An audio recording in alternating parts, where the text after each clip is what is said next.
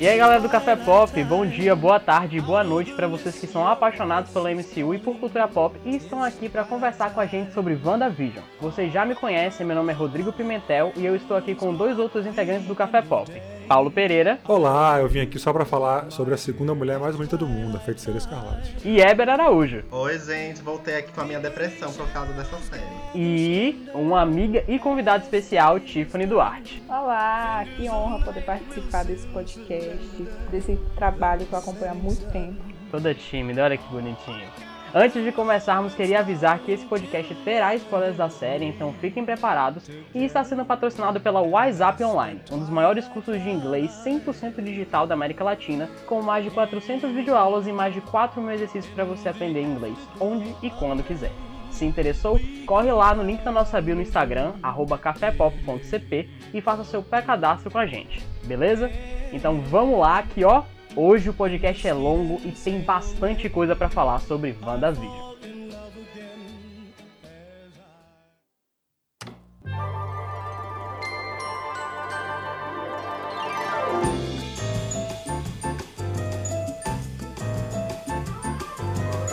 Então, para começar a falar sobre esse, esse, essa série maravilhosa que tem explodido cabeças por aí, eu creio que a maior parte daqui da galera tenha gostado muito da, da série. Alguém aqui não gostou? Já se pronuncie logo. Não, achei fantástico. Eu amei. Fabulosa. Eu tô de luto, eu tô de luto. Acho que antes da gente falar qualquer coisa sobre a série, a gente primeiro precisa apresentar ela pra galera. Então, quem melhor para apresentar do que a nossa convidada de hoje. Vamos jogar essa bola para ela. Vai, Tiffany. Apresenta aí WandaVision pra gente, por favor. WandaVision é a primeira série do MCU na Disney Plus. Ela acompanha a vida do casal da Feiticeira Escalarte e do Visão. Infelizmente, né, gente, WandaVision é apenas uma temporada com nove episódios e assim, é super curtinha, dá pra maratonar em um dia só. E eu queria saber o que vocês acharam. Ah, eu, eu gostei muito da série, assim, é, a série eu li muita durante, né, durante, durante o processo de assistir, né, das conversas que a gente teve entre a gente com outros amigos e tudo, é, vídeos que eu vi, coisas que eu li, né, e a percepção que eu tive da, da série, assim, ao ver e tudo, eu gostei muito porque, no final das contas, a gente consegue perceber que é uma história de amor, né, ao mesmo tempo é, é o processo de luto da feiticeira, né, quer dizer, a Marvel meio que sai um pouco desse daquele tom de brincadeira e, e meio que se aprofunda na num tema tão importante, ainda mais a gente agora numa pandemia. Então falar sobre, sobre a questão do luto, no caso dela, né, da perda de, das pessoas que ela amava, eu achei isso fantástico e, e a forma como foi conduzida, né, por conta da própria do próprio roteiro da série, né, essa coisa do, dos sitcoms e tal, que depois a gente viu as razões disso existir na série, na história é, a forma dos episódios né, mais espaçados, né, saindo um pouco daquela correria né, que a gente está já acostumado de outros streamers né, que coloca as séries todas de uma vez, todos, todos os episódios de uma vez. Então eu achei a série bem produzida. Eu, como leigo, eu confesso que eu não, eu não consigo perceber muito quando tem alguma falha, alguma é, sabe aquela coisa de você notar o dublê numa cena de ação? Eu não consigo fazer isso. Então, na minha opinião, é uma série muito bem produzida, com ótimo roteiro, as interpretações do casal principal, né? Sem falar dos outros atores também. É espetacular, tanto, tanto a Elizabeth quanto o Paul são espetaculares, Sim. eu fiquei impressionado de verdade. E gostei do resultado, gostei de, de para onde a série é, provocou a gente, para onde ela pode ser que encaminhe toda esse grande universo Marvel né, que a gente está acompanhando há mais de 10 anos, então nota 10 para mim. Essa questão dos episódios que você falou, Paulo, foi uma coisa assim que me trouxe muito Game of Thrones, que era um episódio por semana. Eu, no início, eu reclamei, porque eu queria fazer logo a maratona toda, porque eu já tava muito ansioso. Só que aí, eu acho que ficou melhor, assim, botar um, um período de tempo espaçado, pra gente poder teorizar, pra gente poder conversar sobre e ficar esperando ansiosamente pelo próximo episódio. E foi, assim, para mim, fantástico. Eu acho muito interessante essa questão, principalmente do, dos episódios passados, porque eu, eu vou trazer um exemplo aqui de uma outra série que também tinha esse negócio de mistério e que a gente, a gente queria saber o que estava acontecendo, tentando entender mais ou menos como é que a trama ia progredir de, um, de certo ponto para frente, que foi Dark. Eu não sei se todo mundo aqui assistiu Dark, é, mas é, é uma, era, uma, era uma série que tinha muitas teorias, muitas coisas loucas acontecendo, com viagem no tempo e tal. Enfim, o que eu queria dizer é que a série ela foi lançada em temporada por maratona, ou seja, a primeira temporada inteira, a segunda temporada inteira, a terceira temporada inteira. E eu acho que a série ela morreu muito cedo, muito por conta disso, porque tipo assim, a gente assistiu a primeira temporada, e aí beleza, a gente teorizou um pouco sobre aquilo, mas a gente não tinha as teorias entre episódios, porque era um negócio tão a gente senta e assiste logo tudo, que não tem tanto espaço pra gente ter dúvidas grandiosas e ir pesquisar e conversar com outras pessoas para tentar entender, como acontece em WandaVision. Então, se acontecer alguma coisa, a gente esperava até o episódio seguinte onde ia ser resolvido. Aqui não. A gente assiste e a gente fica, putz, o que, que, vai acontecer? E aí a gente vai na internet, vai no Reddit, vai no Twitter, vê teorias, o que pode acontecer daqui pra frente pra trama. E isso é muito legal porque dá uma outra vida à série. É, ela deixa de ser só a questão de um audiovisual só e a gente começa a interpretar ela como uma construção também pessoal e da comunidade, sacou? A gente junto, tem sentando e teorizando para saber o que, que vai acontecer daqui pra frente, acertando ou não acertando, porque eu também acho acho que a questão da, da teoria é você estar tá com outras pessoas conversando a respeito, mas não necessariamente acertar. É, eu, eu sou muito adepto da questão de, tipo assim, é, mesmo que eu não acerte o que, que vai acontecer daqui pra frente, se a série ela me deu algo surpreendente, que seja coerente com o que a trama está trazendo, eu acho muito mais válido do que simplesmente colocar uma questão que estava dentro de uma teoria e que, entre aspas, seria legal de ter, mas que talvez não fizesse tanto sentido quanto a série. Eu acho que teve muita gente incomodada com o final, que a gente vai falar mais pra frente, justamente por isso, porque as pessoas criaram uma expectativa tão alta com esse espaçamento entre os episódios, de tentar teorizar o que, que ia acontecer daqui pra frente, e muita gente acabou esquecendo que o mais importante de tudo é entregar uma boa história. É. é. Na verdade, é, para mim, o que incomodava não era, não era tanto a questão dos episódios serem realmente semanais. Eu realmente estava acostumado com a série inteira, como eu disse, mas, mas acho que eu consegui me acostumar com isso. Agora, o, o tamanho dos episódios, sabe? Acho que se fosse de uma hora, eu ficaria um pouco mais, mais relaxado, mas mas quando entrava aquele stand-by, aí. Dava puta, uma raiva, nossa, dava. Aí dava, dava uma raiva danada. E falando em criar expectativa, um forte abraço pro Forte abraço pro Bethany. E Tiffany, o que, que tu achou do, do, da série? Eu amei, com todas as minhas forças. Em relação à demora dos episódios de saírem de uma semana e tal, esse era o padrão antigamente, né? A Netflix que nos mimou botando temporadas seguidas. O que eu acho que, pra uma série de teoria, é muito mais proveitoso lançar um episódio por Sim. semana. Verdade. do que lançar tudo de uma vez, porque as pessoas correm para maratonar de uma vez e aí você não teoriza, você não pode entrar em rede social nenhuma, porque tá cheio de spoiler. Ninguém respeita ninguém, ninguém teoriza junto.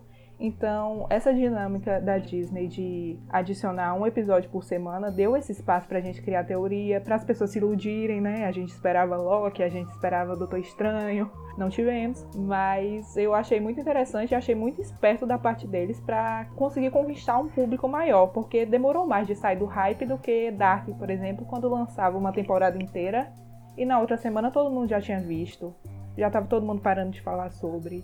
E essa não, essa teve um tempo maior para as pessoas falarem sobre, para agregar, agregar mais público. Verdade. E você, Bim, o que que tu achou? Ai, nossa, gente, eu, sinceramente, eu tô sem palavras até agora pra essa série. Gente, eu já maratonei essa série três vezes desde que acabou tudo. Pra mim, gente, eu tô com o coração na mão. Ai, eu chorei, eu gritei, eu. Olha, eu não maratonei toda não, viu? Mas eu assisti cada episódio no mínimo umas quatro vezes. Se bobear, isso, viu? Ó, se bombear, é isso mesmo. Gente, eu já tô no nível de que eu tô. Eu decorei todas as falas já dessa série.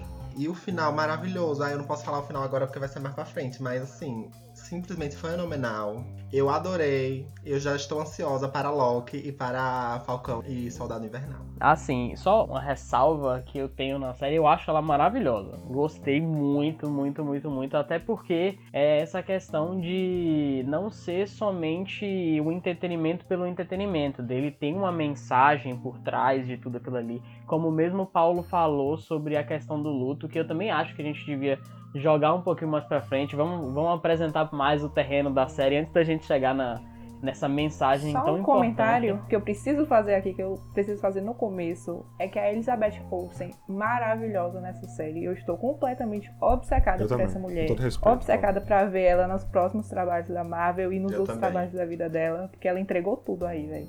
Verdade, verdade. Só pra quem, não, quem não, não conhece o nome dos atores que fazem os personagens, Elizabeth Olsen é a Wanda Maximoff, o a Feiticeira Escarlate na série, e o Paul Bettany, ele é quem interpreta o Visão. Que convenhamos que ele é o cara mais sortudo da Marvel até hoje, porque o cara começou como uma voz ele era o Jarvis no Homem de Ferro 1. Isso. E o cara foi ganhando personagem, morreu, voltou. E você sabe que é, recentemente, não sei se vocês leram isso, mas recentemente eu li uma entrevista com ele, com o Paul Bettany, e ele tava falando que pouco antes de, de, ele, ter, de ele ser convidado para interpretar o personagem na Era de Ultron, né, que foi, foi antes de WandaVision, para quem não viu, é, ele dizia que ele estava com a carreira dele um pouco abalada, né, no sentido de que ele estava tendo poucas oportunidades e tal. E esse convite veio, veio para ele, assim como se fosse realmente um, um recarregar de baterias, um, dando uma nova motivação para ele como ator, sabia? E ele botou para quebrar, né? Então é, é, difícil imaginar, né? Inclusive, Paulo, é, lançou a série documental chamada Avante, que tá lá na Disney Plus, e o primeiro episódio é sobre WandaVision. É, acho que vai ter um episódio para cada, cada série da, da Marvel a partir de agora lá na Disney Plus.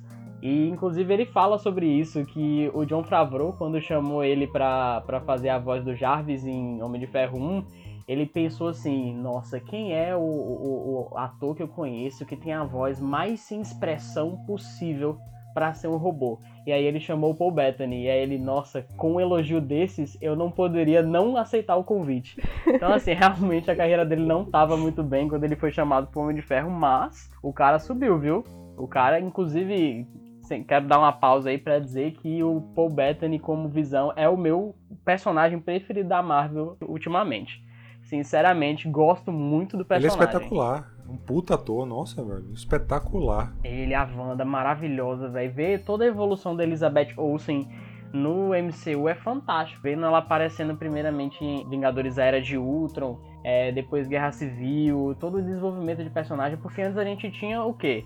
Alguns lances dela aparecendo dela e do Visão em alguns filmes e a gente não tinha algo para explorar elas, é esses personagens, na verdade. Então, acho que a série veio muito a calhar, principalmente nesse momento, é, não só pela mensagem também, mas porque a gente já tinha um background de 10 anos de MCU, que a gente tinha coisas que a gente estava curioso e coisas que a gente queria ver ainda. Por exemplo, a Wanda, ela nunca foi a feiticeira escarlate na Marvel por conta dos problemas de direitos autorais com a Fox. E aí eles tinham feito um acordo para dividir os direitos, só que a Marvel não podia usar o nome Feiticeiro Escarlate ainda. Só que na Isso. compra da Fox nos últimos anos, pela Disney, aí agora eles podem finalmente usar o nome Feiticeiro Escarlate, que foi, ó, incrivelmente utilizado na série. Exato, é. E é uma, além de ser uma personagem que dá pra explorar, né, bastante coisa, é uma personagem naquele universo ficcional, talvez a mais poderosa de todas até então, né? Inclusive, essa é uma das minhas críticas a essa série, porque eu acho que eles correram demais para finalizar a série série e deixaram algumas coisas que eles poderiam ter trabalhado mais de lado, tipo os poderes da, da Mônica por si só. Provavelmente ela vai estar em outros filmes do universo Marvel, um, um segundo filme da Capitã Marvel. É.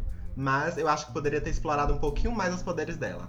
Mas eles também tiveram que correr um pouco com a série por causa do coronavírus, né? Então algumas coisas, alguns episódios acabaram sendo cortados que eles planejavam fazer e não conseguiram. Então eu particularmente achei muito interessante a introdução que eles fizeram de muitos personagens, dos filhos da Wanda, dos poderes da Mônica. Mesmo que tenha sido rápido, eu achei muito interessante eles fazerem logo essa introdução na série para depois aproveitar no resto do MCU.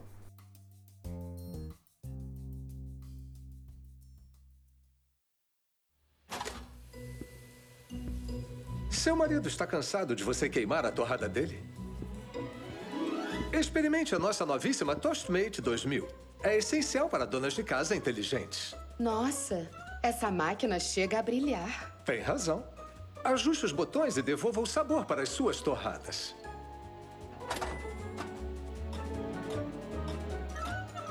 Os aquecedores de cima e de baixo servem para qualquer coisa. De bolo de carne, a torta de cereja, a sanduíches abertos de queijo.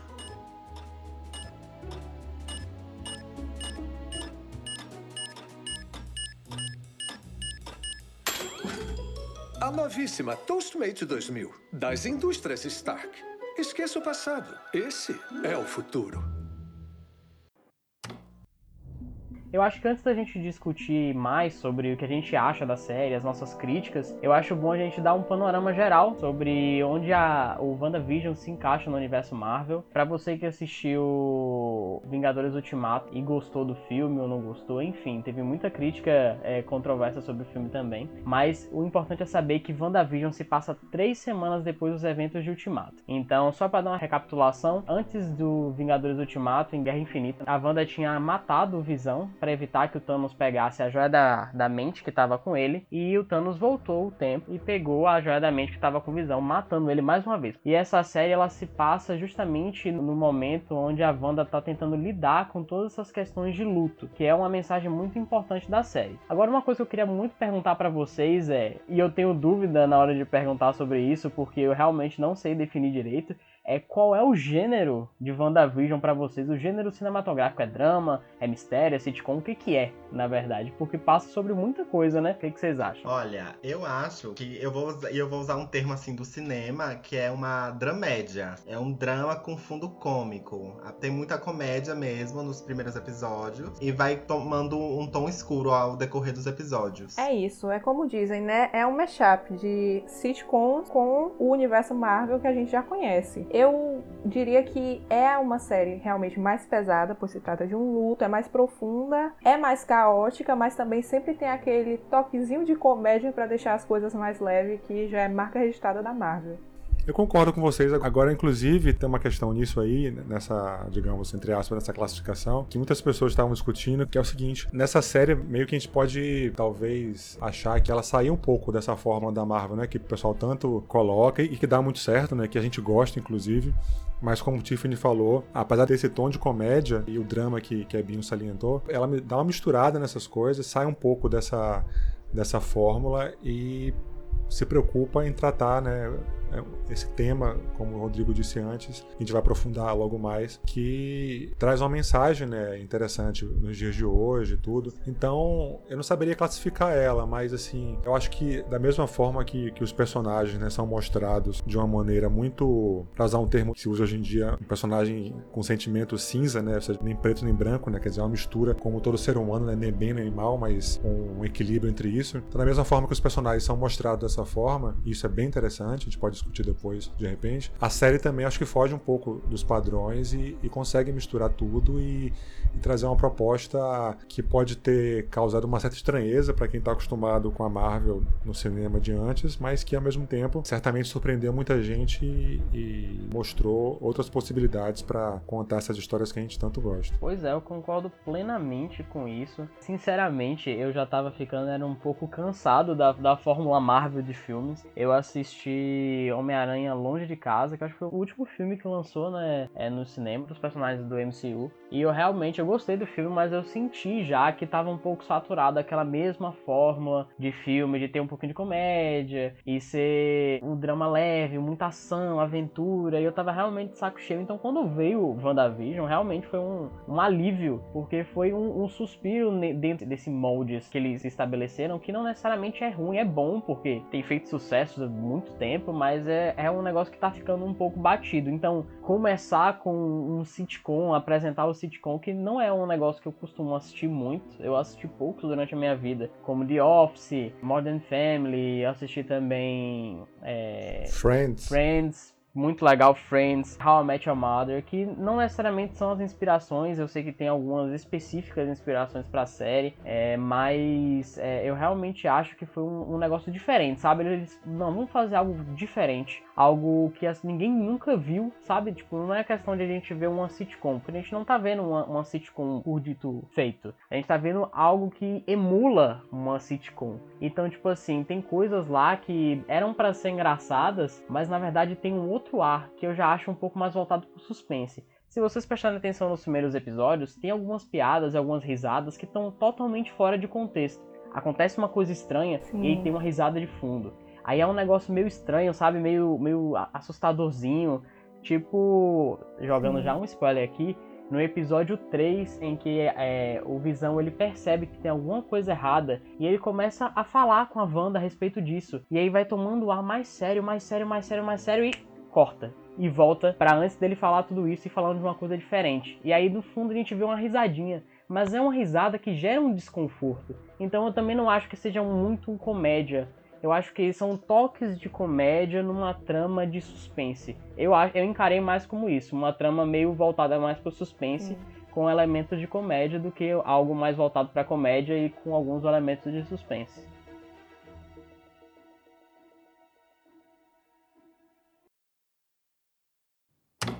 Parece que o quarteirão todo apagou. Ah, isso foi só uma contração falsa. Quem sabe o que vai acontecer quando começar uma de verdade? Será que eles sabem que foi culpa minha? Os vizinhos? Bom, é. Com todos os sufocos que temos passado, parece que as pessoas de Westview estão sempre na iminência de descobrir nosso segredo. Entendi o que quer dizer. Mas é mais do que isso, não é? O senhor e a senhora Hart, o jantar. Lá fora com o Herb. Acho que tem algo errado aqui, Wanda.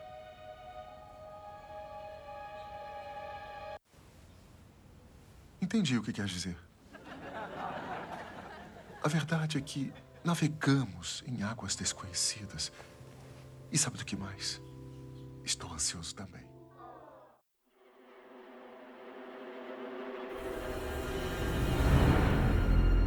Eu fiquei aterrorizada no penúltimo episódio, quando começa a contar a história da Agatha e tudo mais, e eu fiquei, meu Deus, eu não estava preparada porque a série, por mais que ela tivesse mistérios que tivessem sendo descobertos e tal, ela não tinha essa, ela não tinha tido ainda essa pegada de, de suspense, de uma coisa mais, não é nem sombria, não sei se seria sombria a palavra, mas de trazer os personagens da HQ que são bruxas e tal, que a gente não conhece no universo Marvel, a gente não era acostumada ainda. Então isso me deu um choquezinho assim, um medinho, porque eu sou medrosa demais, mas eu amei. É, tem essa questão de ter episódios que deixam a gente com medo, né? Até no primeiro episódio mesmo tem uma momento que tem aquela cena de uma pessoa se engasgando com a comida e a pessoa lá, a outra lá, como se nada tivesse acontecendo. Aquilo me deu um certo pânico. E, e é toda uma composição, né? Porque naquela época, no episódio dos anos 50, né? Tem estilos específicos de gravação, ou seja, o que era limitado pra época. Só que aí, nessa cena, é a única que tem a, a filmagem estilo filme mesmo, que acompanha o rosto do personagem, que tem todos os movimentos que dão uma certa estranheza, como o Binho acabou de falar aí. Mas, mas vocês acham que deu medo? Porque assim, eu, por exemplo, eu, eu morro de medo em, em filme de terror, jogo de terror, e no caso da série eu não fiquei nem um pouco aterrorizado para ser redundante. Então,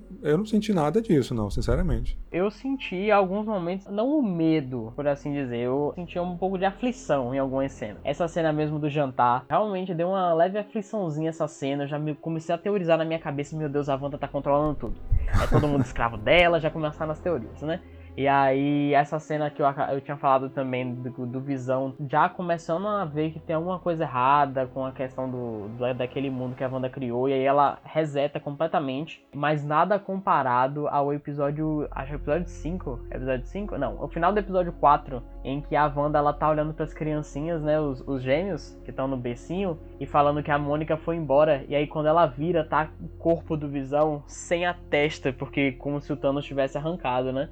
Então aquilo ali me deu um leve sustinho, deu um leve pulinho assim, de tipo, meu Deus, o que que é isso? Ali foi um susto. Aquilo ali eu fiquei pensando, gente, será que a Wanda tá controlando o corpo morto do Visão? Sim, ali, é, vocês estavam falando uma coisa que eu lembrei o seguinte, até comentei isso em off, em outro contexto, mas eu lembrei agora, a gente conversando sobre a série, porque assim, deviam dar um aviso assim no começo da série, porque assim, eu fui assistir tudo na televisão, né, todos os episódios, mas teve um ou dois que eu fui reassistir, aí eu fiz isso com fone de ouvido. E cara, essa questão do áudio, todo esse trabalho de áudio também é espetacular, porque realmente tem cenas, e esses exemplos que vocês deram são realmente ocasiões disso, de que você, com o fone de ouvido, você ouve nuances da música, da trilha sonora, que você realmente emerge um pouco mais e dá mais chance de você ficar com medo, sabe? Porque a trilha acompanha isso de uma forma espetacular. Eu achei espetacular também, tão boa quanto tudo na série. A questão do áudio, que com fone você percebe de uma forma mais apurada, espetacular. Você entra no clima e aí sim, embora, como eu falei, não senti medo, mas eu fiquei um pouco mais no trim league ali por causa do, do áudio.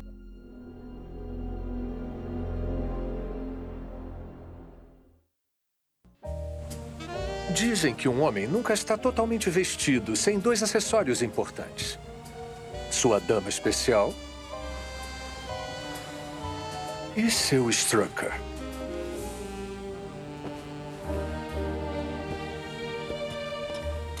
Strucker fará você ganhar tempo.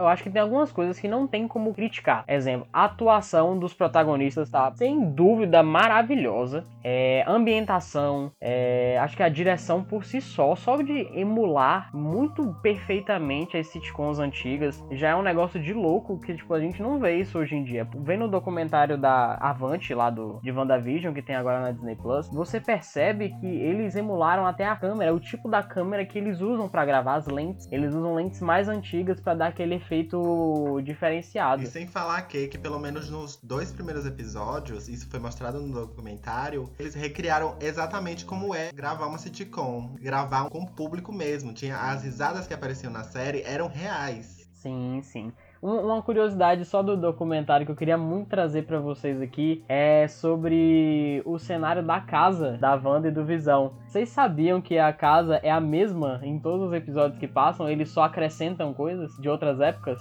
É o mesmo ambiente, do primeiro episódio ao último. Sim, inclusive em alguns episódios que vai mostrando a transição, dá para perceber que é um só Faz mudando sentido. a decoração conforme a década. Pois é, porque às vezes evolui tanto que a gente nem percebe Isso, direito que é o é. mesmo lugar, porque no primeiro episódio nem tinha escada. Aí depois aparecia escada, e aparecia cozinha, aparecia não sei o que, não sei o que, não sei o que. E aí eu realmente ficava meio perdido, assim, será que eles mudaram no meio do caminho?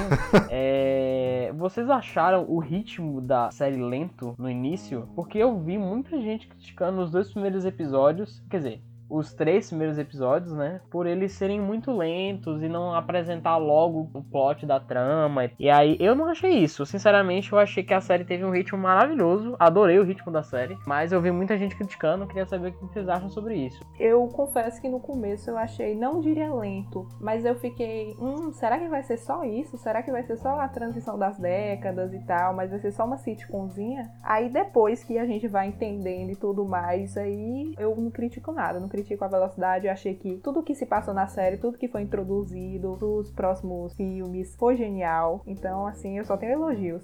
Olha, eu concordo com Tiffany, concordo com você, Rodrigo, porque eu acho que a série desenvolveu na- no tempo dela e foi apresentando os pequenos elementos que iam gerar todo o conflito da série. Eu lembrei assim muito, porque eu gosto de ler bastante, né? Então eu lembrei muito os livros de suspense que eu leio, que ele vai muito devagarzinho no começo, apresentando só personagens, mas ele vai apresentando o suspense, o enredo da série e foi no tempo dela, eu gostei, não tenho críticas. Eu acho que as pessoas que estão criticando não sabem fazer cinema, não sabem fazer série, não assistem. Olha, temos um crítico de cinema aqui. Olha o respeito. E eu tava tratando ele como um colega apenas de podcast e o cara tá quase no Oscar, Sim, julgando né? os filmes. Vamos passar pra Paulo, que eu quero ouvir.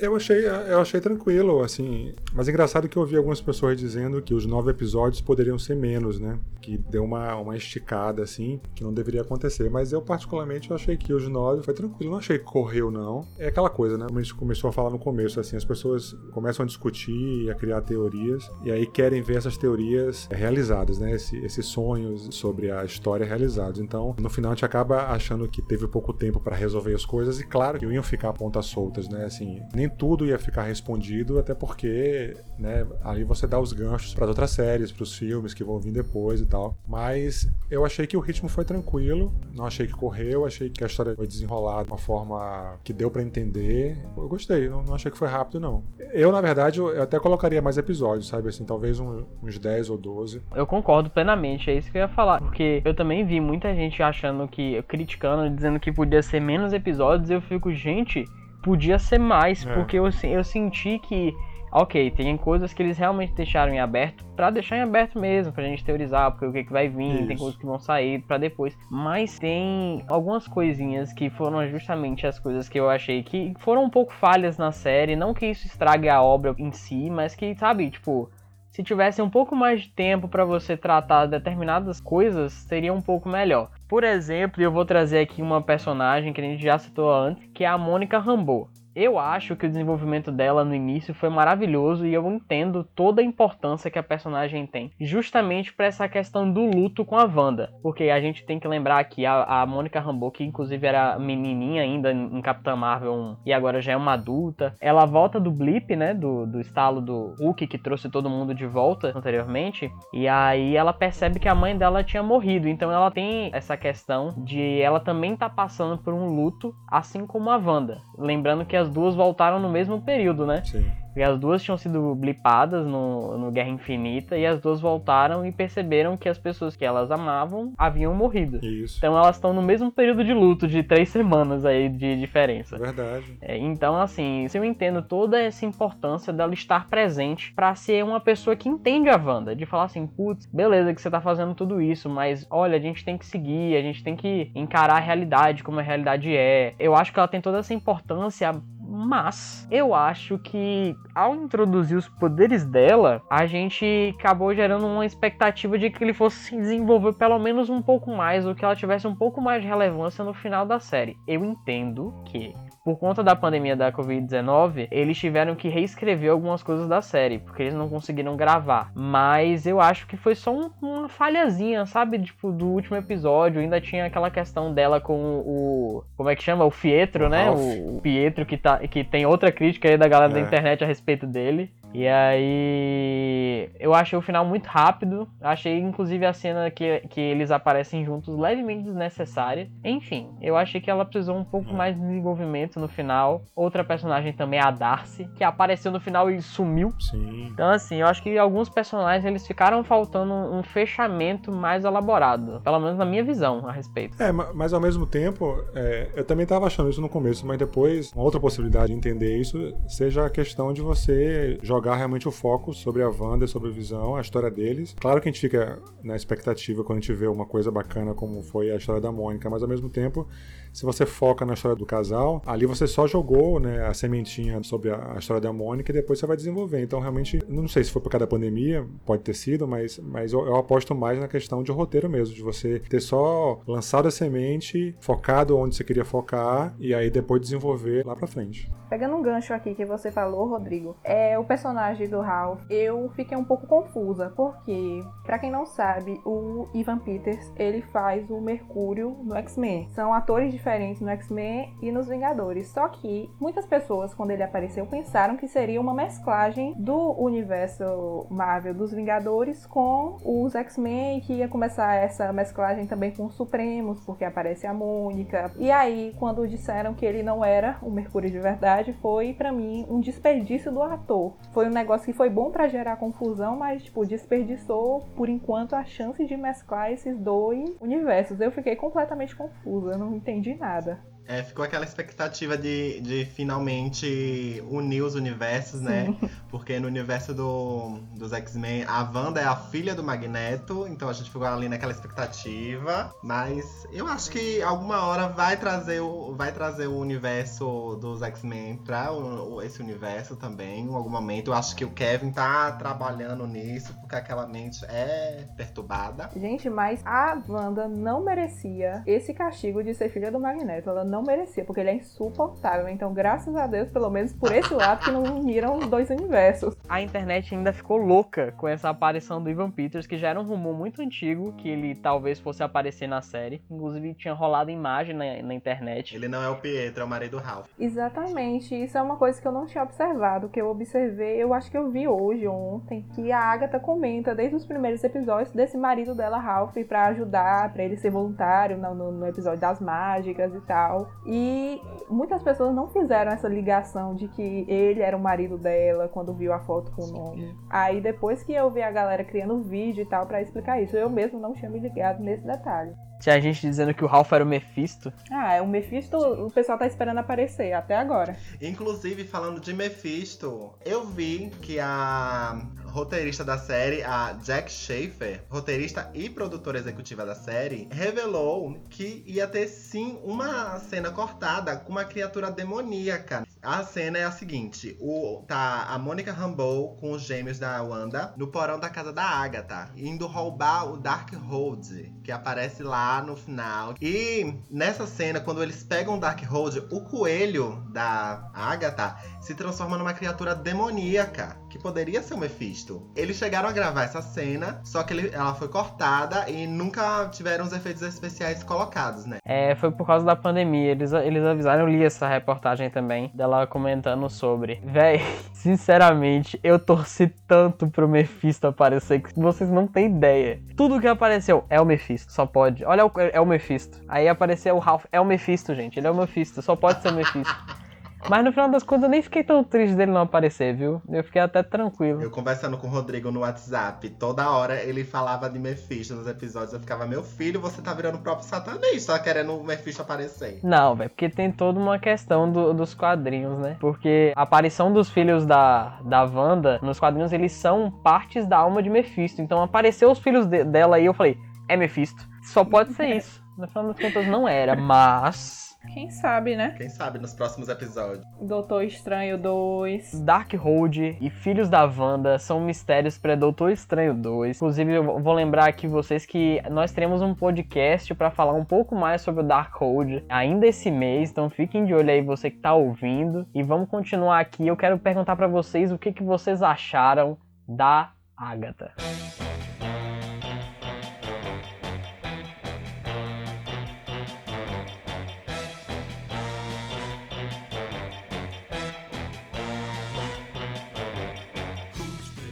Nunca me enganou. Nunca me enganou. Eu lembrei, eu lembrei do seguinte, eu tava vendo uma, uma live no YouTube e eu achei tão engraçado, mas, mas, eu, mas eu concordo plenamente, assim, que elas estavam falando que elas passavam pano pra, pra Agatha, né? Falar, pô, também passa, é porque, porque assim, eu acho que ela, que ela fez as coisas todas erradas, né? Realmente a, a forma como ela agiu com a Wanda e tudo, e de fato ela, ela queria, ela tava atrás do poder, né? Da, Ela matou o da- cachorro. Você sabe que quando a Luísa pessoa é Mel, má é quando ela mata cachorro, cara. É, então, mas é que tá. é, Esse, esse é um argumento que pode, ser, que pode ser um pouco desestruturado, combatido, digamos assim. Porque assim, o cachorro não era real. A gente sabe disso, né? Então, na verdade, ela não matou um cachorro. É questionável é, usar isso como, como argumento. Mas assim, depois de tudo, eu ainda acho que ela, que ela foi bem errada da forma como ela fez as coisas. Mas eu não, eu não acho que ela seja completamente má, entendeu? Eu acho que talvez eu esteja um pouco influenciado pelas histórias em quadrinhos, onde ela é meio que uma mentora da Wanda, né? Da feiticeira. E, e essa escolha da diretora, enfim, da Marvel como um todo, do Kevin, tudo de colocar a Agatha como uma vilã, é algo que, pra quem lê os quadrinhos, estranhou um pouco e fica meio com o pé atrás. Mas eu achei interessante. é, Enfim, aquela coisa de você adaptar as coisas pro cinema, que é outra mídia, claro. Mas, é, mas eu ainda meio que passo um pano pra ela, porque eu acho que ela errou na forma de fazer as coisas, mas ela não. Não acho que ela seja totalmente má, não. Posso estar errado, mas eu ainda acho isso. Ai, gente, a Agatha pra mim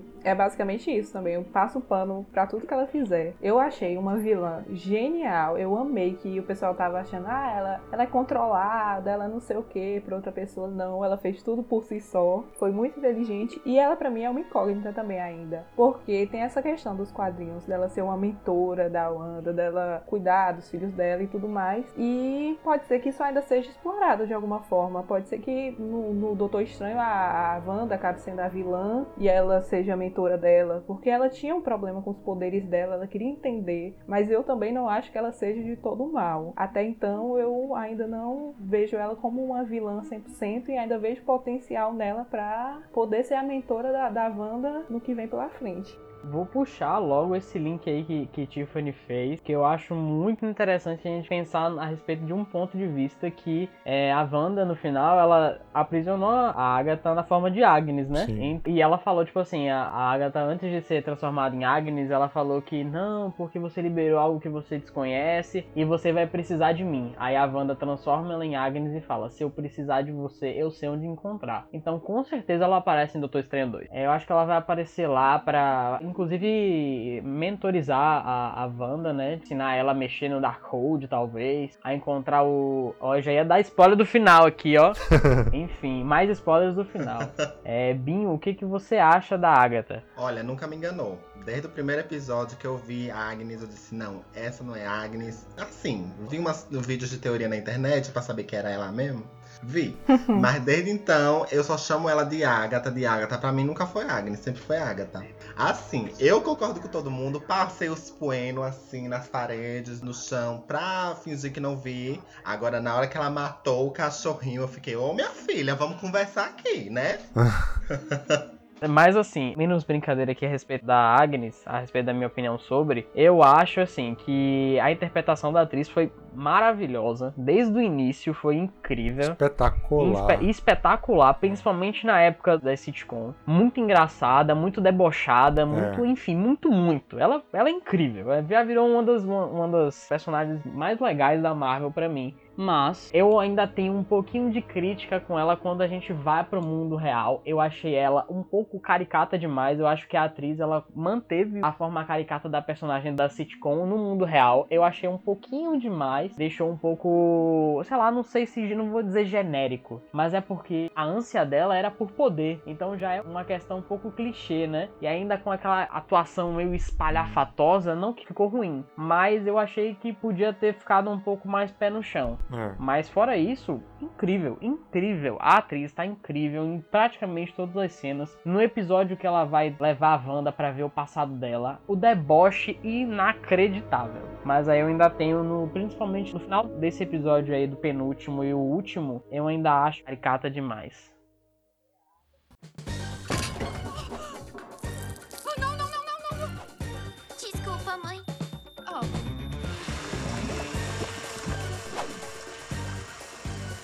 Precisa de uma pausa? Você leu a minha mente. Venha comigo.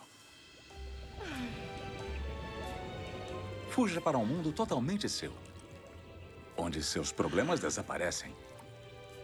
Quando você quer fugir, mas não quer sair do lugar. Sabão Hidra, descubra sua deusa interior.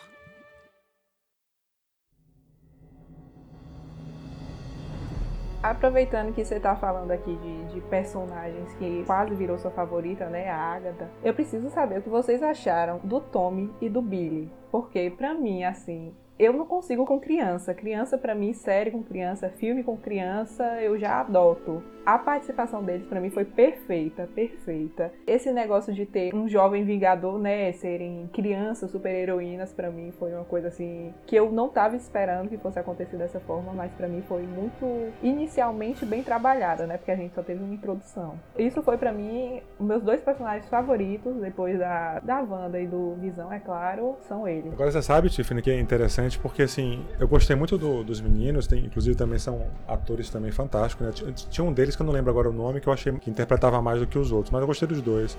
Mas assim, eu tô aguardando mais eles pro futuro, sabe? Porque talvez as pessoas não tenham relacionado ainda, mas quem não acompanhou também com outro background, mas o. o- esqueci o nome dele, o, o que tem os poderes parecidos com a mãe, É o Billy, Billy, né? o Wicano. O Icano, pois é. O Icano, pra quem não tá fazendo o link, vai fazer parte dos Novos Vingadores, né? Faz nos quadrinhos. E foi ele que protagonizou aquele beijo gay, né? Que, que foi tão criticado e que teve aquela apagaiada toda na, na Bienal do Livro de 2018, né? Que teve aquela censura, aquela tentativa de censura pelo prefeito do Rio e tal. Então, assim, da mesma forma que a série né, tratou de um tema importante, como é o luto, né? No caso da Wanda, eu acho que, que a Marvel tem uma oportunidade fantástica de tratar esse tema lá na frente, quando esses meninos fizerem parte dos Vingadores. Vai ser uma forma incrível de, de trazer isso e mostrar para as pessoas que é uma bobagem esse tipo de, de, de- de entendimento né, a respeito da sexualidade das pessoas.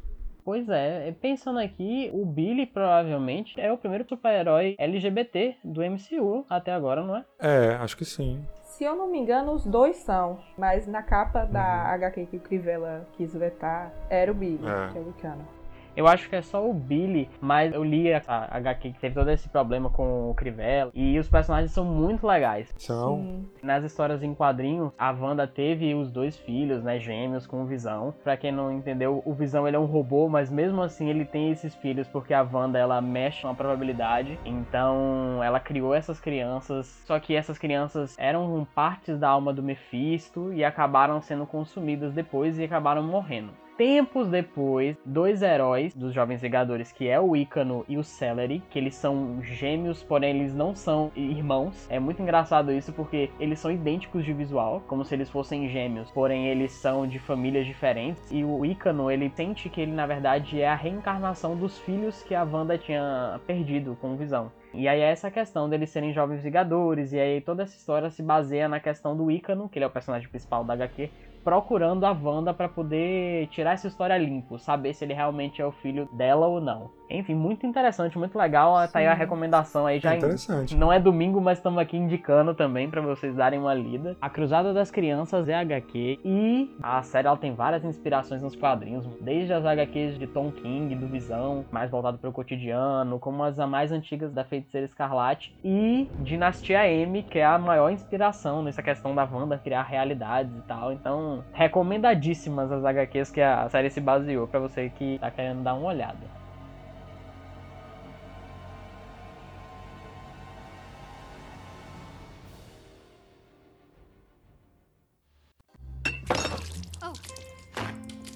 Você fez uma lambança. Está usando a marca líder no mercado? Você precisa dos papéis toalha Lagos. O papel toalha mais absorvente que existe.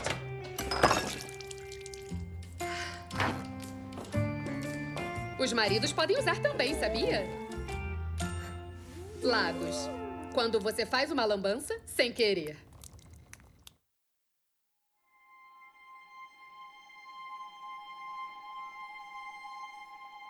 Eu queria que a gente conversasse um pouquinho sobre um negócio que todo mundo pensou durante a série, inclusive no, nos momentos de sitcom, que era as propagandas. Eu acho que cada comercial se reemboliza algum momento traumatizante pra Wanda. Assim, em termos gerais, as propagandas realmente concordo. Para mim faz muito sentido que elas fazem referência aos sentimentos, né, da Wanda e assim as coisas que aconteciam, né, com ela, ou que estavam prestes a acontecer e tal, é, nuances da história, nuances do, do enredo, questões relativas ao, ao, sentimento e à história dela, né, porque tem aquelas questões da Hydra, referências aos pais dela e tudo. Então, acho que foram formas dele, formas bem inteligentes assim e interessantes pra gente é, ficar na curiosidade e tentar relacionar, né? É isso. Eu acho que as propagandas elas elas acrescentaram muito nos episódios, tanto porque elas fizeram sentido na série, quanto uma específica que eu não sei se ela faz mais sentido na série ou se ela faz uma ligação com o Doutor Estranho 2, que eu tava vendo essa teoria esses dias, que é a do Nexus, que é a cápsulazinha que mostra para você fugir da realidade, criar a sua própria realidade, como se fosse uma válvula de escape, tudo que a Wanda tava passando. Só que aí as pessoas começaram a ligar com a questão do Doutor Estranho, disso do multiverso e tudo mais. Então eu acho que as propagandas, talvez, não sei todas, mas algumas não fiquem presas à série. Talvez elas façam referência a outras coisas que ainda podem rolar e a gente não pegou ainda, mas vai pegar. Sim, mas isso aí é questão para outro podcast que vamos deixar para depois, né? Acho que a gente já falou sobre o Nexus, mas a gente podia falar sobre uma outra propaganda que tem deixado a cabeça das pessoas um pouco confusa, que é a do sexto episódio. Então eu tenho uma teoria sobre ela. Vamos lembrar da cena, né? Se a gente lembrar, é, é uma criança com uma camisa vermelha numa ilha Muita gente achou que o tubarão seria o Mephisto que tá dando mágica pra Wanda ou manipulando ela para que ela acabe, enfim, causando toda essa situação. Mas o tubarão seria mesmo a Agatha, só que ela entrega pra Wanda o iogurte que se chama Your Magic, mas que a gente pode simplesmente chamar de Your Magic, que no português seria a sua magia. E a Wanda, ela usa a magia dela para se isolar do mundo, criando uma realidade só dela, onde onde a fome dela era pela vivência, pelas pessoas que ela amou, que ela não tinha mais, pela fome de ter aquelas pessoas de volta, entre aspas, fome, pela aquela ânsia de ter aquelas pessoas de volta,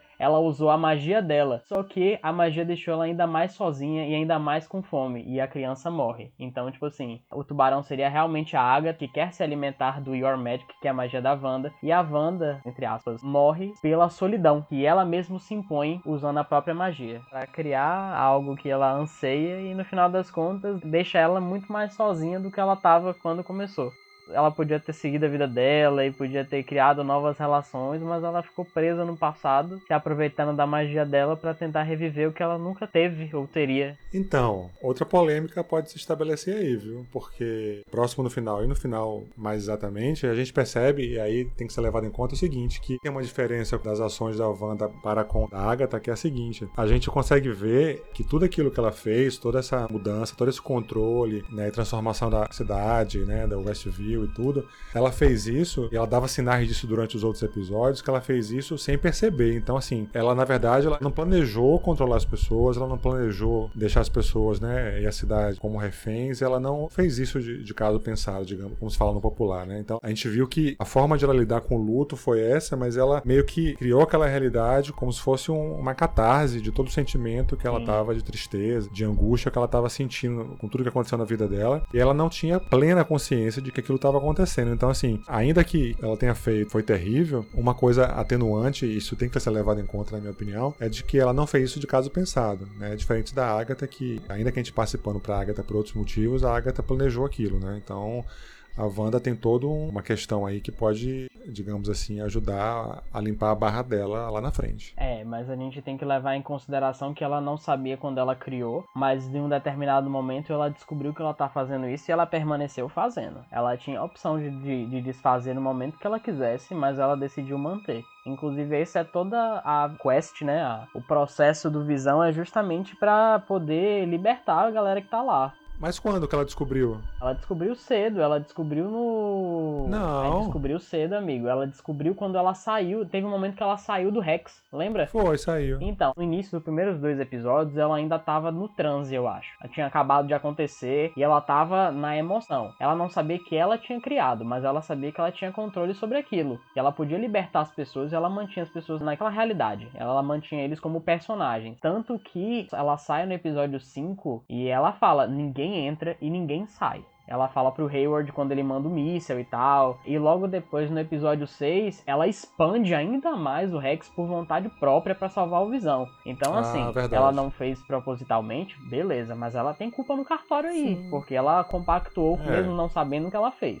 Paulo tá de advogado do diabo. Tô ligado, tô ligado. Ele tá querendo passar pano pra Agatha e pra Wanda. Assim, eu acho que ela sempre soube do que ela tava fazendo. Eu acho que as consequências do que ela tava fazendo, que tem até uma cena que falam que eles estão sofrendo, que estão tendo pesadelos, porque ela tá proporcionando tudo isso. Eu acho que ela não sabe a extensão dos poderes dela do que ela tá fazendo lá dentro. Agora que ela sempre soube que tava prendendo todo mundo lá dentro para viver uma vida boa e feliz com o Visão, aí eu acho que ela sempre soube. Até tem aquela cena no Halloween que eles estão meio que bugados, né? Não, essa cena cenas são meio terrorzinho mesmo, essa questão do Halloween, de as pessoas da, da periferia, né, da parte mais exterior da cidade, estarem em um loop infinito e chorando e sentindo dor. Nossa, isso aí é muito pesado, velho. Imagina você ficar preso dentro do seu próprio corpo, repetindo a mesma ação incessantemente. Você dormir e você ter o pesadelo de outras pessoas. Não passo tanto pano assim pra Wanda, não. Eu acho que exatamente. É como se, como não foi necessário pra trama dela aquela parte da cidade, deu muita agonia às pessoas congeladas. Tem uma cena no final do episódio que a própria Dot fala isso. Que ela tá tendo pesadelos todas as noites e que a Wanda aprisionou a filha dela no quarto. Nossa, e nisso ela toma um choque. Ela entende que ela tava fazendo aquilo por vontade própria. Que ela tinha consciência daquilo tudo que ela tava fazendo, só que ela não tava sabendo as consequências do que ela tava fazendo.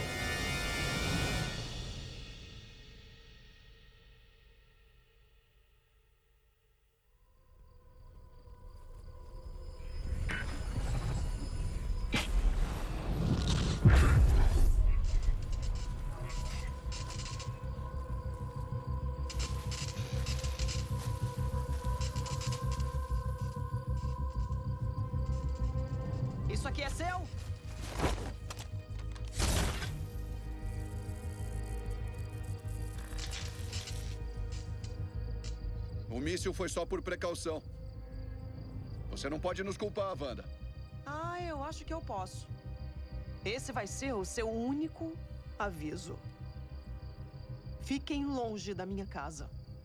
Se não me incomodarem, não incomodarei vocês. Eu queria que fosse tão simples. Você tomou uma cidade inteira como refém. Mas não sou eu que tô com armas, diretor. Mas é você que tá no controle. Ainda tá aqui. Wanda, eu não sabia que os drones estavam armados. Mas você sabe disso, não sabe? Uma cidade cheia de civis e você, uma telepata, trouxe uma agente da espada para sua casa.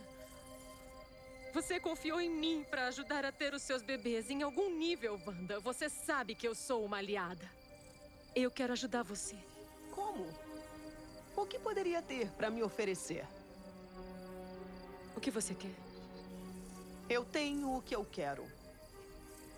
E ninguém vai tirar isso de mim outra vez.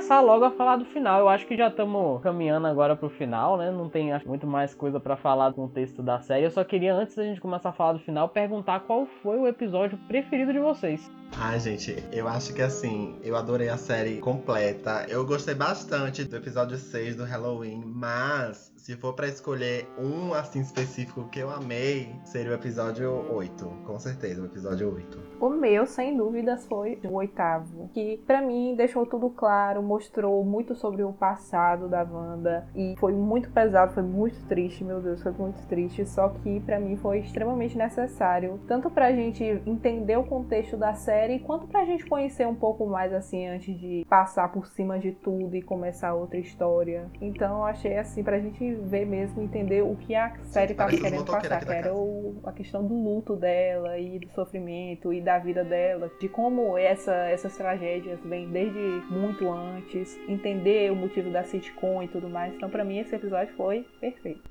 Ah, pra mim foi o, foi o último, porque, embora algumas coisas tenham ficado em aberto, mas assim, teve vários fechamentos, né? E mostrar, né, meio que o resumo de tudo, continuando o, o oitavo, como o Tiffany falou. E principalmente porque mostrou ela com o uniforme final, né? Quer dizer, a parte que ela, ela retoma os poderes. Então, o último episódio, porque deu esse fechamento e, assim, mostrou ela com o uniforme semelhante ao original dos quadrinhos e tudo, como ela retoma os poderes. Ficou fantástico. E principalmente, né? Como a gente pincelou no começo, mostrou ela não como uma heroína, né? Mas como uma pessoa comum, com suas falhas e tudo. Mesmo que não queira passar pano, consegue perceber que a trajetória dela, por um lado, levou ela a fazer algumas coisas. Ela fez escolhas erradas, claro. Mas ela, ao mesmo tempo que é um ser poderoso, capaz de amar como ela amou e ama, né? O Visão e os filhos, ainda que eles não sejam completamente reais e tal, entre aspas. Ela se mostrou como uma pessoa como qualquer outra, né? Com sua parte boa e a parte ruim. Então, mostrar tudo isso, mais uma vez, ela lindíssima no traje final, eu achei fantástico. Acho que o último episódio, pra mim, foi o melhor de todos. Pois é, essa questão que Paulo falou, né? Finalmente assumindo o manto de feiticeira escarlate, do jeito que ela tinha que ser mostrada, porque ela realmente estava sendo nerfada nesse universo da MCU. É, agora também tá overpower, né? Sim, claramente, super overpower. Alguém Total. que tenha o poder de manipular a realidade, não é quem se brinque, É. né? Mas, enfim, vamos começar do início, vamos falar desse É. episódio parte por parte. A gente começa exatamente como a gente parou o oitavo episódio, que é a Agatha prendendo os filhos da Wanda. E ela acabou de explicar pra Wanda que ela é a feiticeira escarlate e tem todo aquele embate entre elas. Vou reclamar logo que, embora seja uma série, tem todas essas questões, fica levemente tosquinho a Agatha voando. Só um, um errinho assim de computação gráfica que eu achei um pouquinho estranho, mas fora isso tá impecável. Por falar nisso, você citou esse exemplo aí, a única parte que eu. Se bem que eu tenho, eu tenho um histórico de não conseguir perceber muito, muito essas falhas é, de efeitos e tal, mas a única parte de efeito, assim, de visual que eu achei tosco foi justamente no último episódio, no final, quando o Visão Branco levanta lá do caminhão explodido, o fogo eu achei horroroso. Sinceramente, eu nem percebi. Nossa, horrível. Parecia que foi- tinha sido pintado à mão aquilo ali. Meu Deus do céu. Enfim, mas essa questão do Visão e do Visão Branco. Primeiro o encontro do Visão Branco com a Wanda, que eu quase ri de nervoso. Porque ele chega todo na malemolência, ele para lá, ela vai até ele, aí ele vai, bota uma mãozinha no rosto dela, aí tem todo aquele negócio, ó, que romântico. E aí ele começa a esmagar a cabeça dela e você, opa, isso não é tão romântico. Então, a impressão que, que me deu é que ele, ele chegou a, a quebrar o osso do rosto dela e ela instaurou com o poder dela ou, ou não? Porque deu um estalo legal legal ali no rosto e ficou mais fininho, né? Não sei, velho. Não sei. Eu acho que se quebrasse ia dar uma caída, né? Se quebrar o maxilar, dá uma caída no maxilar e ficar Wanda com a cara de abismada o resto da série inteira. Eu acho que não. Deu um crack, deu um crack ali. Pois é, mas aquela cena foi, gente do céu, sem dó nenhuma, sem dó nenhuma. Realmente um robô, né? Porque lembrando que o Visão Branco ele já apareceu nos quadrinhos e é justamente quando reconstroem um Visão e ele não tem a humanidade dele, ou seja, ele é só um robô como ele havia sido criado pelo Ultron há muito tempo atrás, tanto nos quadrinhos como no MCU, né? Que ele era para ser a casca do Ultron. Enfim, massa a luta entre É. eles, viu? Bem legal. Luta de super-herói mesmo, eu achei. Tipo o Homem de Aço, dois seres super poderosos voando e lutando, eu achei muito legal. E eu não sei vocês, mas eu adorei que a cena de luta deles terminou com um embate filosófico. É, total. Maravilhoso. Sinceramente, eu achei incrível. Porque é essa questão, né? Tipo assim, luta por luta não teria tanto ganho pra série. E como a série trata de um assunto sério, além dessas coisinhas de aventura, de, de mistério, enfim. Essa outra camada mais leve que a série tem, ela também fala sobre coisas muito filosóficas, então enriqueceu muito a discussão entre eles sobre o navio de Teseu, né? É O nome do, do- Teseu, é. do que eles É. falaram sobre. Isso. Que é aquele negócio, se as nossas células do corpo morrem e, e nascem outras. Quase que o tempo todo, você de agora vai ser o mesmo você de daqui a dois anos? Sim. Ou você de dois, daqui a dois anos é o mesmo você de agora? O que, que define você? Naquele momento tem essa discussão. É muito interessante ver um final inesperado, né? Pra um embate que a gente achava que ia ser só físico. Todo mundo achando, nossa, eu quero porradaria, porradaria, porradaria. E aí chega o final, tem a porradaria pra quem queria a porradaria e tem a coisa mais, mais séria, mais centrada pra quem quer um negócio mais rico. Eu também. Eu achei interessante porque também, por ser um episódio muito curto, por ser uma série muito curta, talvez um embate 100% físico, tanto o da Wanda que já estava rolando, quanto o do Visão com Visão Branco, não seria tão proveitoso assim, acabaria se arrastando e tudo mais, então tiraria um pouco da nossa emoção. Então, pra controlar a emoção do episódio, pra botar o foco depois nos meninos, na Mônica, no embate da Wanda ali, pra mim, finalizar o, o embate do Visão Branco e do Visão com essa mensagem e tudo mais foi uma tacada de gênio. E aí a gente ainda tem um outro visãozinho aí solta pelo universo Marvel, né? Sim. Nem não sabemos o que, que será dele agora pra frente. E era isso que eu queria perguntar. No final do episódio, ali quase no finalzinho, o Visão da Wanda traz de volta as memórias do Visão Branco. Então, será que ali vai ter uma tentativa do Visão Branco de tentar encontrar a Wanda pra tentar ter uma conversa com ela? Porque ele tá lidando com novas informações que ele não tinha, que negaram esse acesso a ele. Ó, eu acho que, como eles disseram mesmo, na verdade não existem só dois visões. O visão que a Wanda criou, né? E o visão branco. São três. Que é o visão original, que é um, já é uma visão diferente do que a Wanda criou e que também é diferente do visão branco. O visão branco, eu acho que, é mesmo com as memórias, é a mesma cena que tem o do visão conhecendo a, a história dele pela Darcy. Tem um momento no episódio 7 que a Darcy tá conversando com o visão e conta o que aconteceu com ele antes dele ter morrido Thanos, dele ter vivido tal coisa, tal coisa. E ele sente que aquilo ali aconteceu com uma outra pessoa, É. entendeu? Então eu acho que o Visão Branco ele tem esse mesmo sentimento, porque eu acho que se ele tivesse todas as memórias e tivesse sentimento por aquilo, ele teria ido ajudar a Wanda, ele não teria ido embora. Eu acho que ele tem as memórias, beleza, mas ele sente que aquilo ali é de uma outra pessoa, então acho que o objetivo dele agora é ele procurar encontrar quem é ele, quem que visão é ele, o que que, que. Ali ele vai aproveitar pra frente é só memória, porque ele vivência ele não teve, embora o corpo dele tenha tido vivência. Eu concordo, exatamente, porque ele, ele, sabe do, da relação dos dois, mas, mas aquela coisa, né? Conhecimento não significa sentimento, então são coisas diferentes e ele não, talvez ele, talvez se aprofundando naquele, naquelas ideias, naquele conhecimento, pode ser, possa ser que ele descubra, ele consiga sentir o que ele sentia por ela, mas, mas de antemão, nesse primeiro momento, uma coisa não tem nada a ver com a outra. Ele sabe do, do que aconteceu, mas ele não, não, não ama a Vama. A, a A Vama. Vama. Mas ele, mas ele não ama a Wanda como, como o Visão do Domo amava e a forma que, que ela criou, né? Com base na relação que eles tiveram. Sim, eu acho que o Visão Branco ter as memórias, eu sinto como se ele tivesse simplesmente assistido os filmes de uma forma super rápida. Isso. E aí ele assistiu todos os filmes da Marvel, do MCU, e ele falou assim, beleza, tem uma informação, mas eu não vivi isso aí, eu não tenho o sentimento de ter Não vivido um essa apego. questão. Não tem um apego, exatamente isso, time. Não tem um apego emocional daquilo ali. Então por isso que ele vaza, vai embora. Porque se ele tivesse o apego, ele teria ido ajudar a Wanda, né? E não deixado o outro Visão resolver a parada. A cena de luta em si, assim, não achei nada demais, sinceramente falando, mas eu gostei dentro do contexto, né? E principalmente eu concordo com o Rodrigo na colocação que ele fez antes sobre o diálogo, a batalha mental, digamos assim. É bem mais interessante, porque se a gente for lembrar, né, e for categorizar assim, o Visão tá lá pau a pau, uma das mentes mais inteligentes, mais poderosas do universo Marvel, né? Então, um cara que tem todo esse conhecimento acumulado e, e essa capacidade de interpretar as coisas, enfim, de acessar os conhecimentos é fantástico. Agora, a, aí a luta de- de- dele com o Visão Branco eu não achei nada demais, não, assim. Mas agora a batalha da, da Wanda com a Agatha eu achei mais legal, porque essa coisa de energia, essas manifestações assim de energia, né, coloridas e tal, eu acho bem bacana. Eu achei a cena inacreditável. Inacreditável. Parece Dragon Ball, seres super poderosos voando e tacando poder. Sim, muito. A referência que você deu agora de Dragon Ball foi perfeita, Não. porque eu senti muito isso, que nos filmes da Marvel a gente não tá acostumado a ver, tipo, poder mesmo, assim, essa briga de poder e tal, de saindo um empurrando o outro. Aí eu me senti muito como se eu estivesse vendo um desenho Nossa. desses, Dragon Ball e tal, porque parecia muito. Só que eu também a amei, sinceramente, eu amei, fiquei super empolgada. Gente, eu não tenho nem o que falar, porque, né, sinceramente, a cena se explica. Wanda tacando fogo para todo lado, a, a, Agatha tá só sugando, porque ela queria todo o poder dela.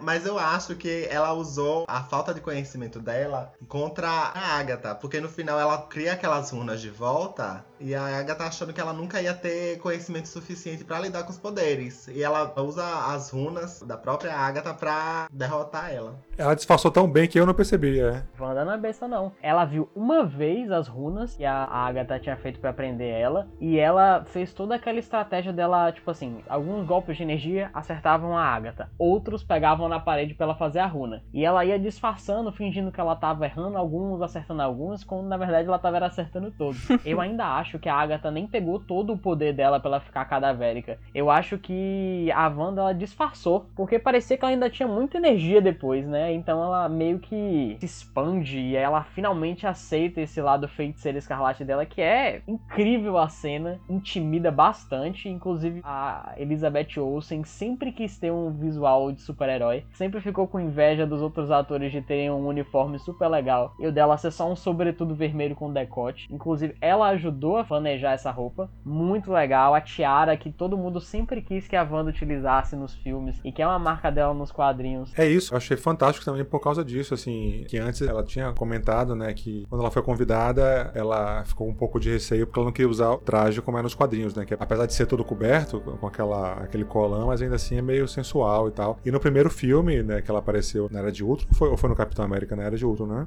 Não, acho que a primeira aparição dela foi na cena pós-crédito de Capitão América Soldado Invernal. Mas a significante foi na Era de Ultron. Ah, sim. Mas com o uniforme não era de Ultron. Ela tava com aquele decotão e tal. Ficou meio estranho, assim. O que eu quero dizer é o seguinte: que o traje final dela no episódio final, que tava com o corpo todo coberto, ainda assim ela tava lindíssima, super bonita e tal. Ou seja, não precisa, né, você dar Da essa exploração e mostrar o corpo pra poder colocar a personagem como alguém poderoso ou alguém bonito, enfim. Eu achei fantástico essa Sim. opção, até porque a gente tá num- numa época em que, que esse tipo de, de apelação não, não cabe mais, né? Pelo menos é, feliz- felizmente a Marvel en- entende isso e não, não cai mais nessa bobagem, né, de fazer isso. Achei massa isso também. A DC sonha, né? Pois é.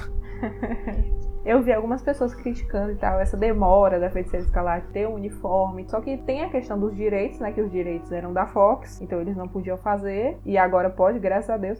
E tem essa pegada que é muito da Marvel, de na hora de dar o uniforme, sempre dá de uma maneira muito marcante. assim. Sim. E pra mim, na hora que ela, que ela coisa o uniforme foi, pra mim foi marcante, foi perfeito. Mesmo que tenha demorado, mesmo que tenha sido no último episódio, pra mim foi no momento perfeito. Eu não precisava, desde o primeiro episódio, não faria tanto sentido ela já ter essa caracterização.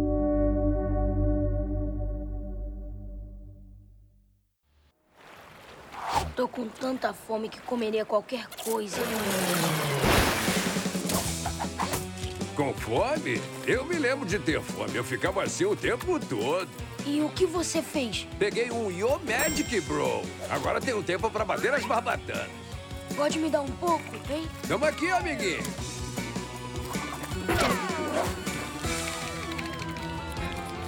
Abre. Yo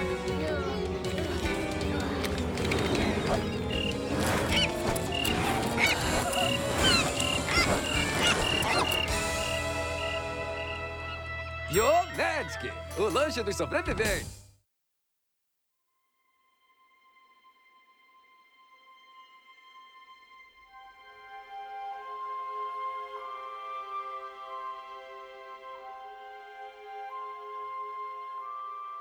Eu acho que agora a gente chega na parte mais importante do episódio, né? Que dói, dói o coração, dá aquele aperto, que é a parte da despedida da Wanda e do Visão no último episódio. Que assim, sinceramente eu vou dizer pra vocês, eu caguei e andei pro A Morte do Visão em Guerra Infinita. Sinceramente, ele não era um personagem que eu achei que teria muita falta. Não gostava muito dele antes, achava ele ok. Mas nessa série, gente do céu, muito emocionante cada momento que a gente passou conhecendo o personagem, todo o arco dele heróico na série, enquanto a Wanda ela queria manter mais aquela realidade. Ele tinha momentos muito mais altruístas dele quase morrer saindo do Rex para pedir ajuda para as pessoas que estão lá dentro. Tem todo esse arco heróico na série, então tipo assim, eu criei realmente um apego muito grande por ele e pela Wanda, pela parte mais sentimental de toda aquela situação da gente tá meio que vivendo a psique dela, da superação desse luto. Então, para mim, o final foi a melhor parte de tudo, sabe? Tipo, melhor do que a luta, melhor do que as referências, melhor do que, enfim, qualquer coisa. Foi ter aquela cena emocionante entre os quatro, né? Entre as crianças também que arrumaram lugar no meu coração. Então, tipo, achei que foi perfeito. Eu achei super emocionante. Eu sou muito fácil de chorar, só que eu achei lindo. Eu achei que foi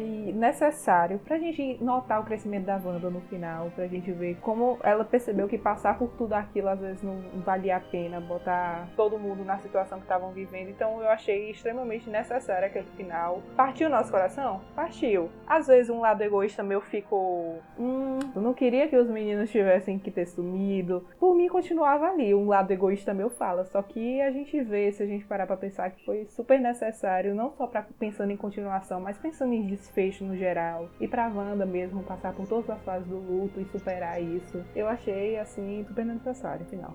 É muito emocionante a frase que ela fala, né? Ele pergunta o que que eu sou. E aí ela responde que ele é a tristeza dela, que ele é a angústia, que ele é a memória, que ele é a felicidade, a esperança e que ele é o amor dela. E que ele é tudo que ela queria ter vivido com aquele outro visão, todas as expectativas, todos os sentimentos, toda a dor, toda a tristeza, todo o luto dela é ele. Então, tipo assim, nossa, velho, que negócio profundo, sabe?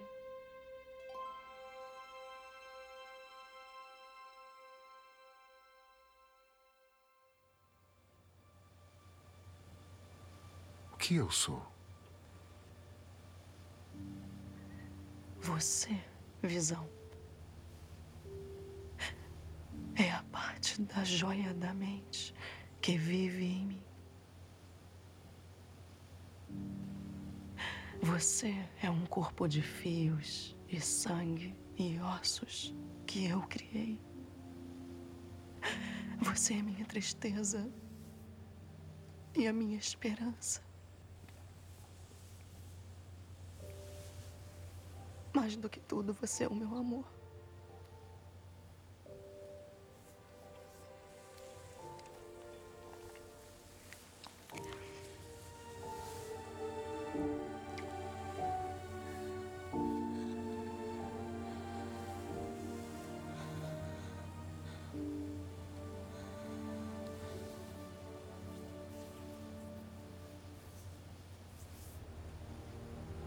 Eu já fui uma voz sem corpo. Um corpo sem ser humano e agora. Uma memória tornada real. Quem sabe o que eu posso ser em seguida?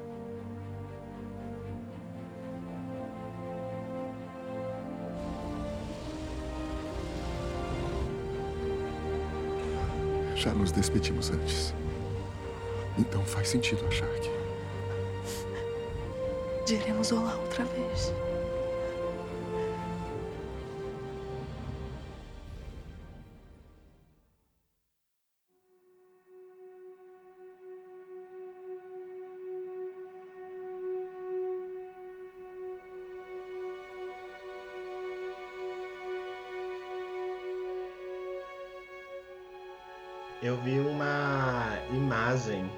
Depois do final de WandaVision no Instagram, em que eram duas imagens da Feiticeira Escarlate e do Visão, com, os mindinhos entrelaçados e com os dizeres toda a história de amor. Aí a segunda imagem tem um final. E na segunda imagem já é o, a mão do Visão se despedaçando naquele final em que ele brilha e vai embora. Gente, eu acho que eu chorei mais vendo a imagem do que o final, porque a gente se apega ao personagem. A gente não quer que ele vá embora, a gente quer que ele fique.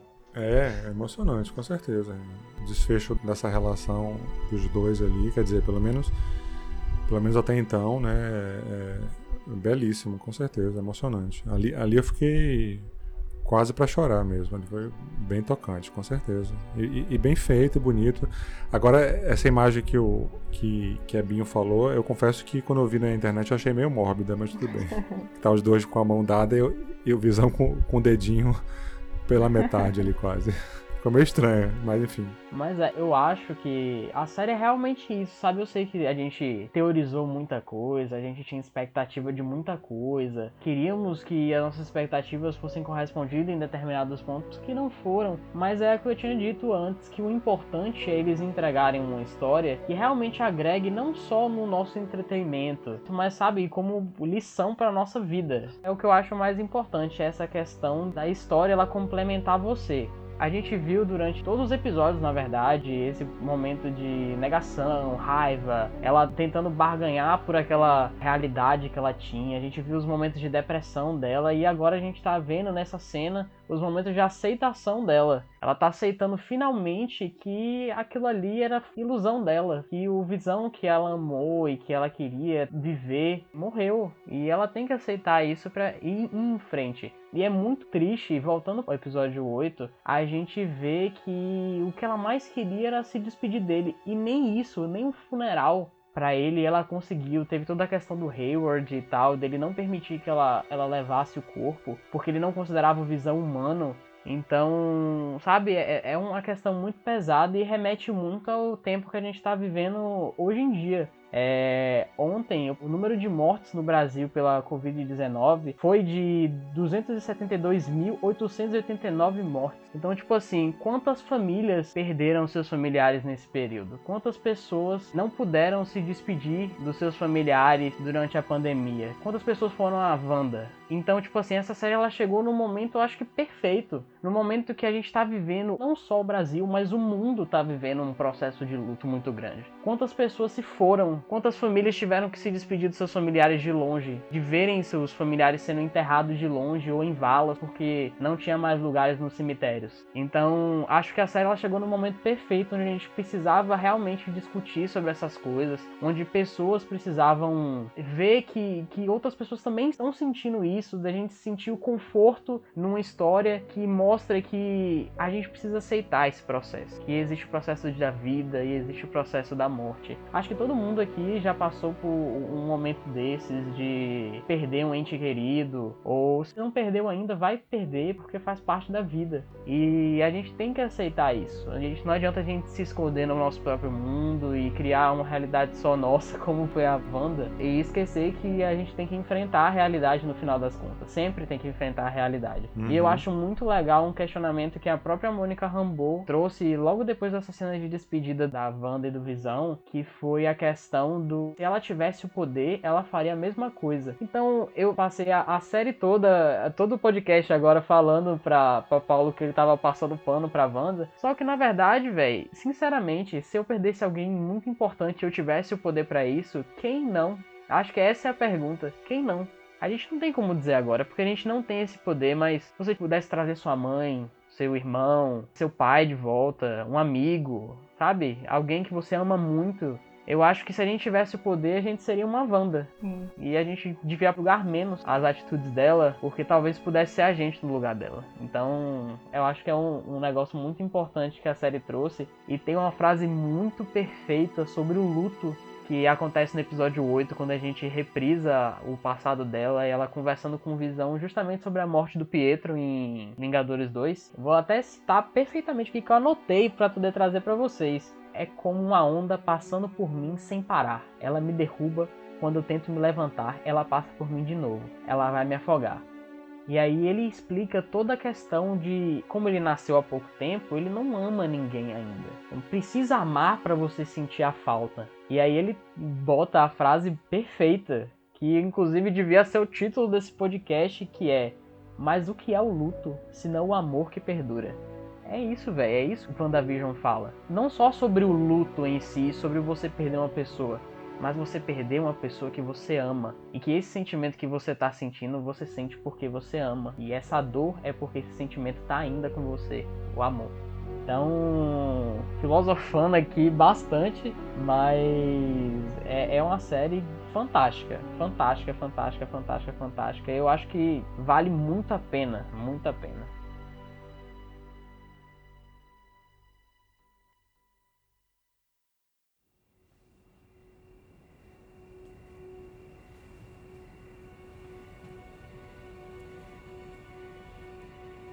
Desculpa. Eu. Estou tão cansada.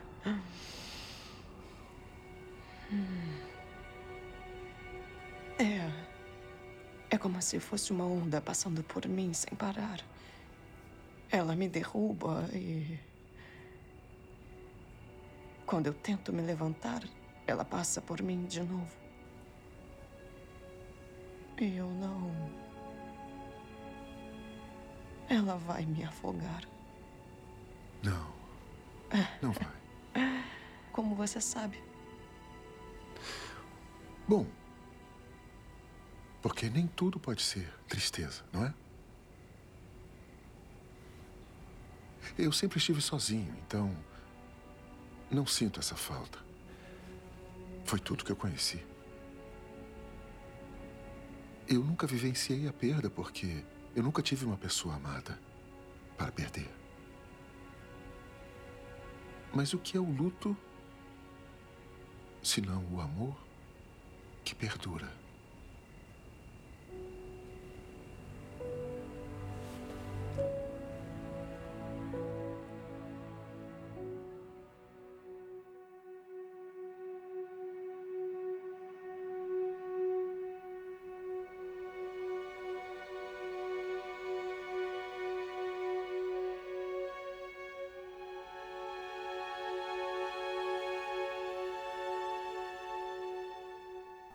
Eu só quero acrescentar que eu achei muito necessário trazer essa mensagem sobre o luto e sobre a mensagem que você trouxe, Rodrigo, agora que a série passa, relacionado com a pandemia, porque é isso. Até quando a gente não perde alguém, a gente tá constantemente tentando fugir da realidade. A gente não quer ver notícia, a gente procura uma série para ver, um filme, para se alienar um pouco, como a gente fala brincando, mas que tem um fundo de verdade, né? Sempre É. tem. E realmente é, essa série foi muito impactante nesse período da pandemia.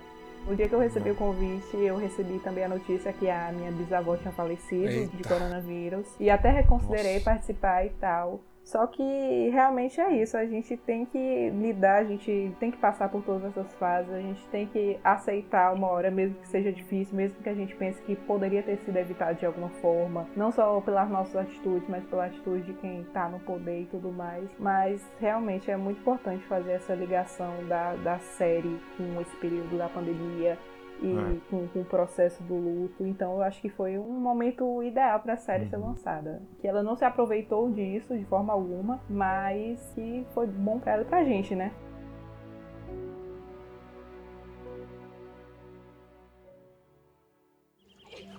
Sente-se deprimida? Como se o mundo não ligasse pra você? Você só quer ser deixada em paz? Pergunte ao seu médico sobre Nexus. O antidepressivo que funciona ancorando você de volta à sua realidade. Ou a realidade que escolher. Efeitos colaterais incluem sentir seus sentimentos, confrontar sua verdade, vislumbrar seu destino e possivelmente mais depressão. Só tome Nexus caso o seu médico libere você para seguir com a sua vida. Nexus. Porque o mundo não gira em torno de você. Ou será que gira?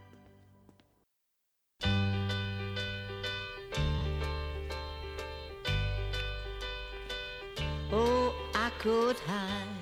Vamos para as considerações finais sobre a série. O que, que vocês acharam de toda essa experiência que é WandaVision pra gente dar aquela encerrada, porque com certeza já deve estar muito tempo e o editor precisa o editor editar isso ainda hoje, para dar uma adiantada. O que, que vocês acharam da experiência de WandaVision? Começando por Tiffany, que é a nossa convidada de hoje, inclusive muito obrigado pela participação. Ô gente, obrigada a vocês, é uma honra poder estar aqui. Como eu falei, é um projeto que eu acompanho desde o início da faculdade, eu cheguei depois de vocês e o projeto já existia dia, foi se adaptando, foi crescendo e eu pude acompanhar. E assim, né, eu amei minhas expectativas com a Marvel. É uma coisa incrível porque sempre são cumpridas. Eu não sei se eu sou uma pessoa muito fácil de conquistar ou de poucas expectativas, mas sempre são cumpridas e realmente eu tô curiosa aí para descobrir qual vai ser o desfecho real dessa aventura aí da Wanda. Inclusive, se você quiser participar de outros podcasts com a gente, pode vir, viu? A porta tá sempre aberta para você. Foi massa ter você aqui. Acho que todo mundo aqui adorou. Rimos muito, os bastidores vão estar tá cheios de coisas que o público nunca verá, infelizmente. Vão ficar aí na curiosidade. Mas enfim, muito obrigado. Esperamos você aparecer mais vezes. Por favor. Paulinho, agora é com você. O que, que você achou de WandaVision? O que, que você aprendeu com WandaVision? O que, que você vai levar para sua vida? Primeiramente, também obrigado a Tiffany pela participação. Foi excelente ter essa visão feminina dela. Não só ela como mulher, mas como alguém que gostou da série, que está com a gente aí acompanhando o trabalho e tudo, e contribuiu bastante para a gente esclarecer alguns meandros dessa, dessa série que a gente gostou. E eu, eu gostei, como eu falei durante todo o podcast, realmente eu não tenho pouquíssimas críticas assim, negativas, muito pontuais, gostei bastante. Gostei dessa, dessa mudança de, digamos assim, de tom da Marvel, né? dessa ampliação da fórmula e tal, de sair um pouquinho, de falar sobre outras coisas, falar sobre esse tema tão importante que a gente discutiu aí durante, né, da coisa do luto, do enfrentamento, das perdas e tal.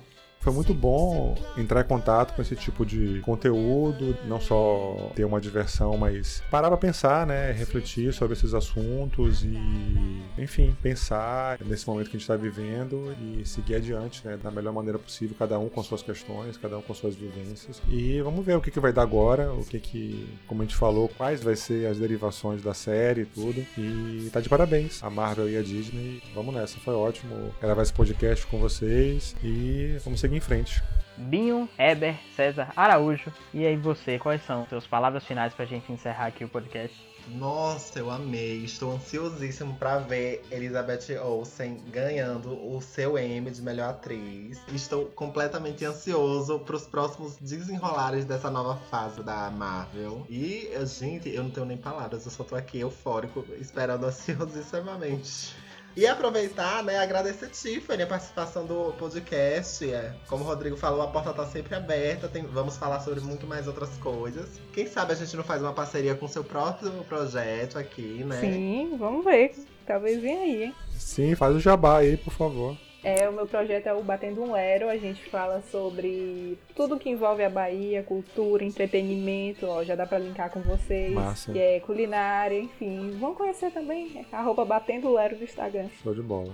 Então é isso, galera. Eu espero que vocês tenham realmente gostado desse episódio de estar aqui conversando com a gente. Escrevam nos comentários, vão lá conversar com a gente nas nossas caixinhas lá no Instagram, pra gente enriquecer ainda mais essa discussão.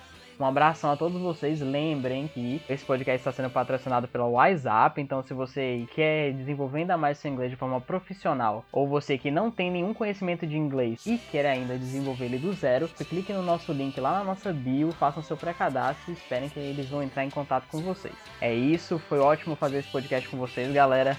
Até a próxima e um beijo. Tchau. Tchau.